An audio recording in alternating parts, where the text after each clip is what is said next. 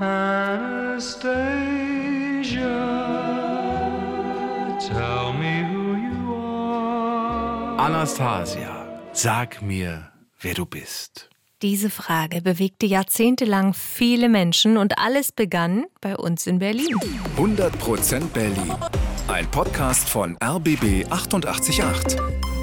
Gemeinsam mit zum Glück Berliner von Lotto Berlin. Bei uns gibt es ja immer alles, was es rund um Berlin zu wissen gilt. Und wir kramen immer nach den ganz besonderen Schätzen, den ganz geheimen Geschichten der Stadt. Und heute wird es wirklich rätselhaft, mysteriös und auch ein bisschen gefährlich. Mhm, es geht um Anastasia, die Tochter des letzten russischen Zaren, um diese Frau hier. You can believe it or you don't believe it. Ja, du kannst es glauben oder eben auch nicht. Es ist eine Story, die die Welt bewegt hat. Springen wir zurück ins Jahr 1918 nach Russland. Die Bolschewisten haben die Zarenfamilie gefangen genommen. Zar Nikolaus II., seine Frau, sein Sohn und seine vier Töchter sind eingesperrt in einem Haus in Jekaterinburg. Und dann, die Nacht vom 16. Juli. Die ganze Familie wird in den Keller gebracht. Schüsse fallen. Tage später wird der Tod des Zaren gemeldet. Aber was ist mit der Familie? Zeitsprung. Zwei Jahre später. Berlin. 17. Februar 1920. Auf der Bendlerbrücke in der Nähe vom Potsdamer Platz steht eine Frau. Sie schaut hinunter in den Landwehrkanal. Dann springt sie ins eiskalte Wasser. Ein Polizist, der zufällig vorbeikommt, rettet sie. Wer bist du? fragt er die Frau. Aber die antwortet nicht. Sie wird in ein Krankenhaus gebracht, dann in die Psychiatrie. Keiner weiß, wer sie ist. In den Krankenhausakten heißt sie nur Fräulein Unbekannt. Doch dann eines Tages, eine Mitpatientin liest einen Artikel über die tote Zarenfamilie und ihr fällt auf, diese eine Zarentochter, diese Anastasia, die sieht doch so ähnlich aus wie Fräulein Unbekannt und sie zeigt ihr das Foto und da bricht die unbekannte Frau ihr Schweigen. Ja, ich bin es. Ich bin die Zarentochter Anastasia. Ich habe die Ermordung meiner Familie überlebt. Die Schüsse haben mich nur schwer verwundet. Es ist wirklich die Sensation. Eine Zarentochter hat überlebt. Die Zeitungen in Berlin schreiben große Stories. Es ist ungefähr so, als würde heute Lady Diana wieder lebendig auftauchen. Aber die große Frage ist natürlich, ist die Frau wirklich die Zarentochter Anastasia oder einfach nur eine Hochstaplerin?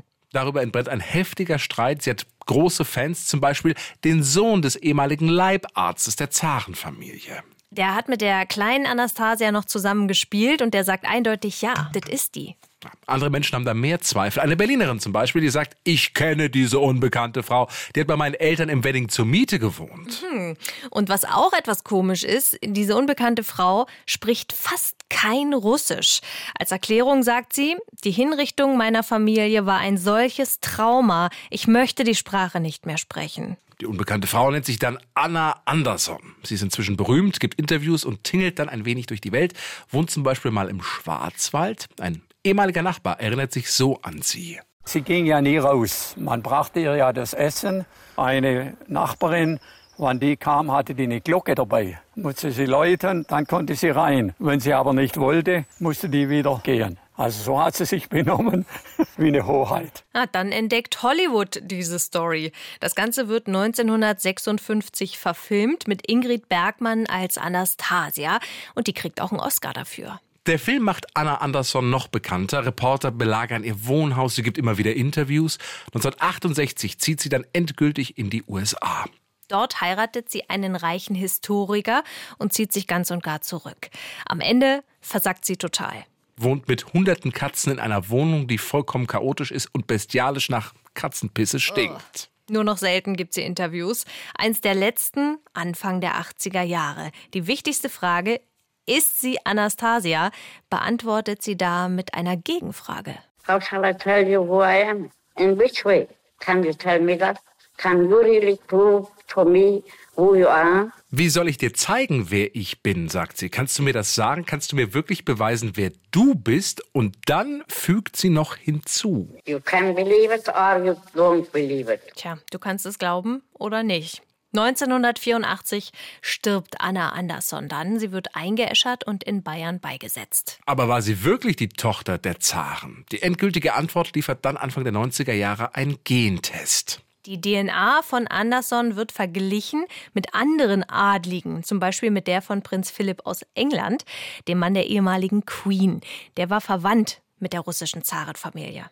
Und das Ergebnis ist eindeutig. Anna Anderson und Prinz Philipp sind nicht verwandt. Spätestens jetzt steht fest, die unbekannte Frau war nicht die Zarentochter, sondern eine Frau aus Polen mit dem Namen Franziska Schanzkowski. Aber hat diese Frau wirklich geglaubt, dass sie die Zarentochter ist? Oder wusste sie, dass sie eine Betrügerin ist?